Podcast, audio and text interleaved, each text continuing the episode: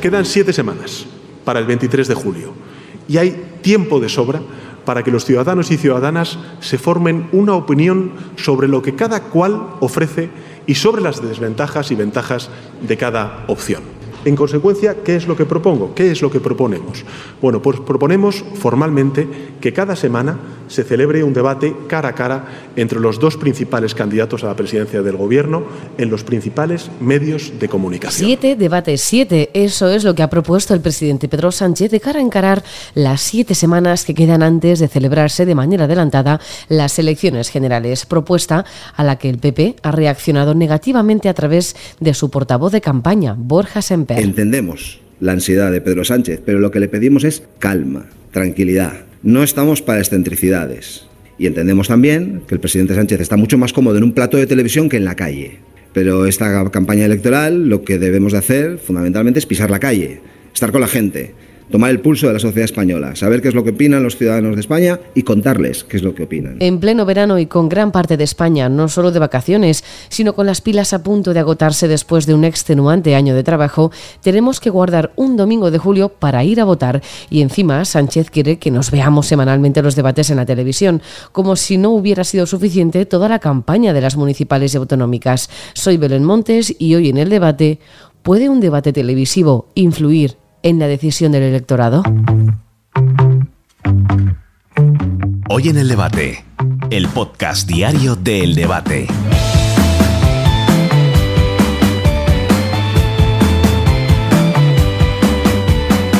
Medio millón de votantes hasta la fecha han acudido ya a las oficinas de correos para solicitar su voto. El 23 de julio es una fecha complicada para acudir a votar personalmente, pero no nos queda otra. Lo que toca ahora es escuchar las diferentes propuestas y decidir a qué candidato queremos apoyar para que presida el país durante los próximos cuatro años. En ese sentido, ¿Cambian los votantes de voto una vez visto el debate televisado? La calle ha respondido a la pregunta del debate. Eh, no. En mi caso tampoco. Cuando entran en descalificaciones y no venden un programa, no sirven para nada. Cambiar el voto como tal no, pero sí que ha conseguido que reafirme un poco más mi posición hacia una cosa u otra. Eh, pues no, no, ya estaban predeterminado todo. Mm, normalmente me ha reafirmado, nunca me ha hecho cambiar. No, yo tenía bastante claro desde antes de votar que a qué partido iba a llevar yo mi voto, así que no influyó en nada. Vi el debate electoral porque me gustaba saber cómo iba a rebatir cada uno su postura, pero no cambió en nada mi voto. Eh, no ha cambiado nada ni ha influido en nada porque yo no he visto este año los debates, entonces yo tenía claro a quién iba a votar. Pues a mí no, no me ha, no me ha, no me ha hecho cambiar, porque el que no me ha hecho cambiar ha sido el a lo mejor la calidad ¿no? que ha tenido el debate, pero si se hiciesen otros términos podrían ser influyentes. Sirvan de algo o no, lo que ahora Sánchez ve como una necesidad en las elecciones generales de 2019 eran los socialistas los que criticaban la premura con la que el Partido Popular pedía que se celebraran esos debates. Por lo menos así lo hacía saber en rueda de prensa el entonces secretario de organización del PSOE, José Luis Ábalos. La del Partido Popular ya conocemos cuál es su estrategia electoral al respecto. Desesperación. Quieren debates ya, quieren confrontación y quieren además ser uno para coger el estatus de alternativa. José Miguel Silva es director de análisis de Target Point. José Miguel, ¿qué tal? ¿Cómo estás? Hola, ¿qué tal? Muy buenas. Sánchez propone siete debates. El Partido Popular dice que España no está para excentricidades. ¿Afecta al PP que diga que no a los cara a cara entre Feijo y Sánchez? Pues sinceramente no, no le afecta porque el PP cuenta ya con una base electoral bastante fuerte, fruto de, lo ocurrido el pasado 28 de mayo en las elecciones municipales y parcialmente autonómicas. Eh, digamos que tiene el viento electoral a favor y por eso es eh, el presidente Sánchez que parece que actúa como el aspirante, el que propone los debates.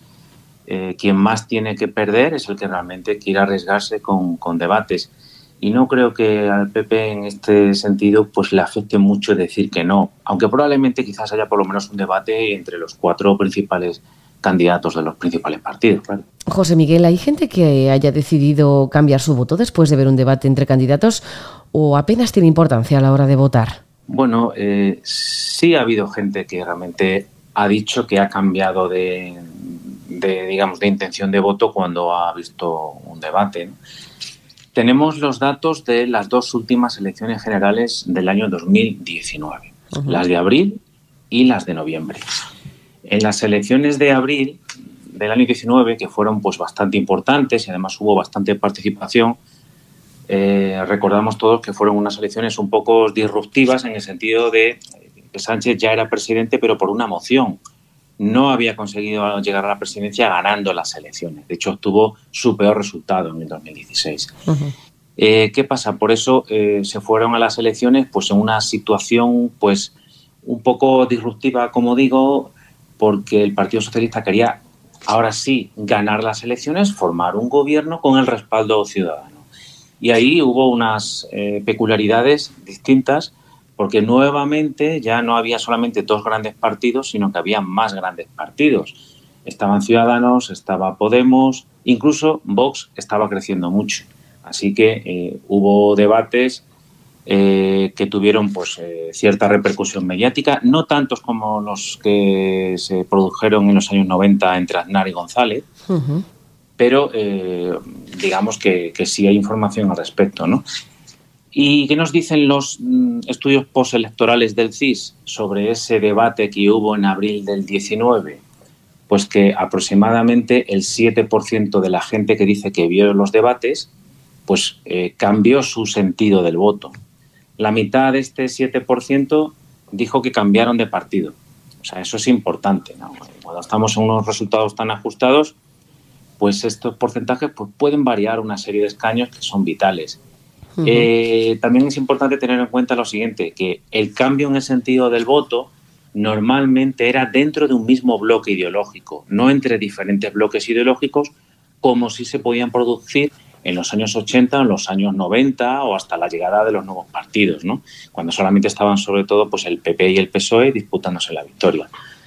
Tenemos también eh, el estudio postelectoral del CIS del debate de noviembre del año 19, las últimas elecciones que hemos tenido. Y ahí, mm, si recordamos, fueron una repetición electoral, por lo tanto había más desánimo. Aquí ya no, no eh, tenemos ese 7% que dijo haber cambiado de su sentido del voto.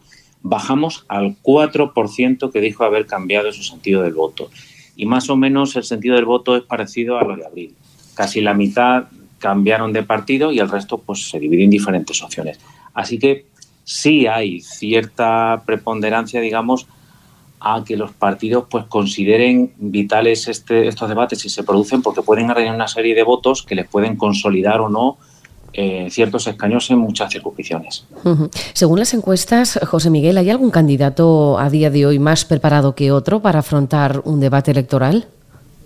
Bueno, no, no recuerdo ahora mismo que se hayan preguntado eh, al respecto, es decir, si quién considera más preparado para un debate, etcétera. Lo que sí se suele preguntar, o a veces preguntamos, es quién considera que está más preparado para eh, ser presidente del gobierno. Pero claro, aquí cada, digamos que cada partido pues eh, tiene el respaldo mayoritario de los que ya le van a votar o de otros partidos, pero del mismo bloque ideológico. Pero sobre quién está mejor preparado para un debate, pues no tenemos información al respecto. Tenemos un poco que guiarnos pues con nuestra, nuestra intuición, un poco pues del día a día de lo que vemos a los distintos candidatos eh, en los medios o eh, en, lo que dicen en sus ejecutivas de los partidos, en el programa que plantean, etcétera. También lo decía porque como Pedro Sánchez ha lanzado a querer siete debates, digo yo que se verá muy preparado como para afrontar esos cara a cara únicamente con, con el líder de la oposición, con Alberto Núñez Feijóo, que lleva muchos más años en política y digo yo también que tendrá, tendrá más base. Y ya para terminar, eh, José Miguel, ¿habéis empezado a hacer vosotros ya encuestas sobre quién va a votar la gente el próximo 23 de julio o todavía es pronto?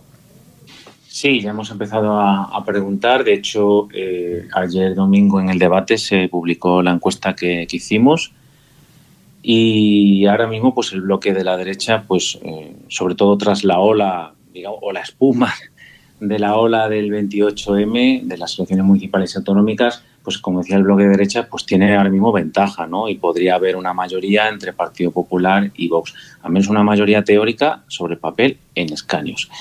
Tenemos que ver cómo evoluciona eh, todo en las próximas semanas. Tenemos que esperar a ver si Podemos se integra definitivamente en la marca Sumar, Eso va a ser importante en, el espectro de la izquierda porque eh, no es lo mismo ir divididos eh, en dos partidos que en uno. En uno probablemente incluso mm, sabiendo que uno más uno en, política electoral no son dos, pero si van unidos probablemente saquen más escaños incluso con menos porcentaje de votos que si fueran separados. O sea, eso es muy importante y el PSOE lo que está intentando es complementar eh, eh, con, con, los escaños que obtenga Sumar, pues un resultado más o menos similar al que pudo obtener en las últimas elecciones de noviembre del 19. Con esos 120 más o menos por lo que va a luchar el Partido Socialista, aunque va a tirar de voto útil, voto del miedo, etcétera, junto con lo que pueda aglutinar Sumar y el resto de partidos separatistas, regionalistas, etcétera, pues sobre todo el objetivo es que la derecha no sume 176 escaños. Pues ya lo veremos cuando se vaya acercando el día, seguro que volvemos a hablar. José Miguel Silva, director de análisis de Target Point, como siempre, muchísimas gracias. Muchas gracias a vosotros, como siempre. Los expertos en comunicación política disfrutan con los debates electorales porque ven las cartas boca arriba de los políticos que se enfrentan entre ellos. Para analizar también la situación en la que se encuentran políticamente Sánchez y Feijóo, hablamos con Borja Ventura Salom, que es profesor de periodismo en la Universidad CEU San Pablo. Borja, ¿qué tal? ¿Cómo estás? Hola, ¿qué tal, Belén? ¿Pedro Sánchez se podría comer a Feijóo en los debates que quiere llevar a cabo, como han dicho? Bueno, a ver, eh, viene de un mandato y un mandato implica que tiene cosas objetivas que presentar. Eh, lo que supongo pretende es intentar contraponer la idea de gestión que es la que intentaba vender Feijo cuando se hizo con el cargo en Génova, eh, con una política de hechos, es decir, he estado gobernando, tengo esto que presentar. El problema que presentan estas elecciones es que van a ser muy polarizadas, entonces los debates no van a tener tanta, tanta capacidad de convicción para indecisos como en otras eh, elecciones anteriores, porque la gran mayoría del electorado que tenga claro que va a ir a votar ya tiene bastante claro a quién va a votar.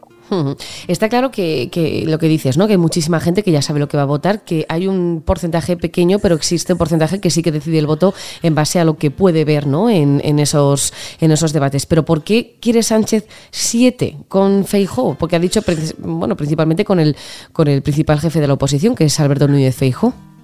Pues, pues, supongo, a ver, esto es, complicado saberlo a ciencia cierta, pero supongo que tiene que ver un poco con lo que comentaba, es decir, poder presentar y poder hacer gala de las políticas que ha llevado a cabo el gobierno como, como mérito ante el electorado eh, y también para contraponer un poco perfiles, ¿no? Eh, la eh, parte de la estrategia del Partido Popular en estos últimos tiempos ha consistido en demonizar la política de pactos del gobierno, tanto con Podemos como con Euskal Herria Bildu o con otras formaciones políticas, Esquerra Republicana, etcétera me imagino que lo que quiere hacer ahí eh, Sánchez es confrontar con, muy bien, esta es mi oferta, cuál es la suya, para meter en un compromiso fijo de cara a los pactos que él va a tener que hacer, en este caso con Vox, y señalarlo delante del electorado para ponerlo al mismo nivel.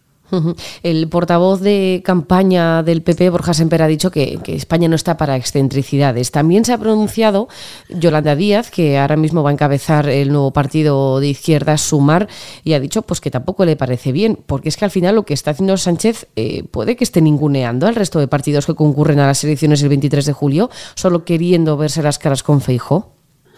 Bueno, a ver, debatir en una democracia nunca debería ser una excentricidad. Es verdad que no estamos tan acostumbrados a siete debates. O sea, con tener uno o dos ya, ya parece que sea bastante, porque ha habido momentos en los que ni siquiera hemos podido tener un debate con todos. ¿no? Recuerdo cuando Rajoy era presidente, fue ya ser de Santa María porque Rajoy no, no quiso ir a debatir. ¿no? Entonces, no está mal debatir en general, pero es verdad que siete parece suena un poco excesivo. La, la estrategia del PSOE yo creo que pasa en este caso por eh, hacer un poco lo que ha hecho el PP. El PP ha subido mucho en votos, eh, pero básicamente porque lo que ha hecho ha sido fagocitar a ciudadanos, que en muchos casos eran votantes que, entre comillas, podían haber pertenecido al PP en el pasado, ¿no? Aparte de que, bueno, había también votante joven, nuevo votante y demás, pero en general era un poco un retorno a casa, ¿no? Entonces yo creo que el PSOE quiere hacer un poco lo mismo, ¿no? Aquellos votantes que se dejó en pues, la época post-15M y que si fueron opciones como eh, Podemos o, Más País o Más Madrid, en concreto en Madrid, eh, intentar recuperarlos. Evidentemente, cuando está haciendo haciendo eso lo que quiere o lo que se pretende es una vuelta al bipartidismo, es decir, es PSOE contra PP, PP contra PSOE, que sí, que habrá un Vox como eh, había antes una izquierda unida o puede haber ahora un sumar, pero que las fuerzas capitales, las que van a ser las dos primeras, pase lo que pase, a no ser que haya sorpresas inesperadas, van a ser PP o PSOE, PSOE o PP, entonces somos nosotros, esto es entre un proyecto y otro, entonces vamos a confrontarlo ahí porque cuantas más voces se metan, más se distorsiona el debate. Al final lo que se intenta es eso, es capitalizar para volver a unificar los votos que hace unos años estaban unificados. Bueno, pues veremos entonces. Siete no va a haber, porque ya ha dicho el Partido Popular que no, pero bueno, veremos al final cuántos, cuántos debates tenemos que seguir y analizar. Borja Ventura Salón, profesor de periodismo de la Universidad CEU San Pablo, muchísimas gracias. Muchísimas gracias a vosotros por contar conmigo. Un saludo.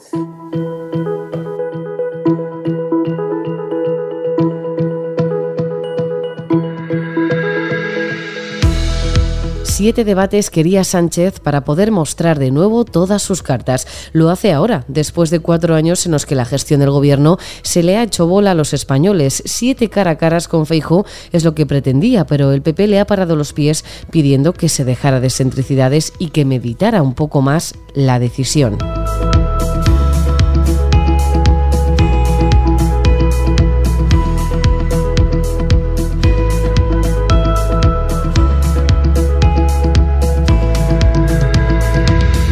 Escuchar este podcast en eldebate.com y en las principales plataformas de audio. Recibe un saludo de quien te habla, Belén Montes. Gracias por estar al otro lado. Adiós.